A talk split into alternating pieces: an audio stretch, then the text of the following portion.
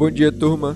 Mercado nos Estados Unidos em alta com empresas de tecnologia sinalizando uma recuperação da forte queda de ontem quando o Nasdaq caiu 3%.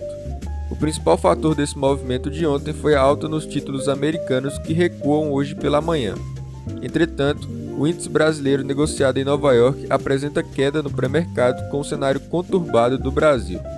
Além da decisão do ministro do STF, Edson Fachin, em relação ao julgamento do ex-presidente Lula ter gerado instabilidade ao mercado e o risco de polarização política até a eleição em 2022, investidores voltam a ficar de olho na PEC emergencial que tramita na Câmara, após a sinalização do presidente Bolsonaro de que os funcionários da segurança pública devem ser retirados do gatilho que congela salário para conter gastos.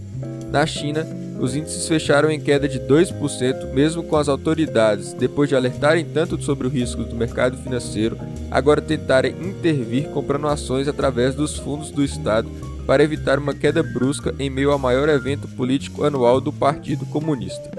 Na Europa, os índices engatam mais um dia de alta impulsionado por empresas do setor bancário, de energia e de automóveis.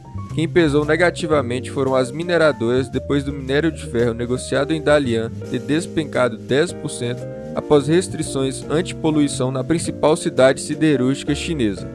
Na agenda de indicadores do dia, teremos relatório de empregos formais no Brasil em fevereiro e pesquisa do setor de serviços de janeiro.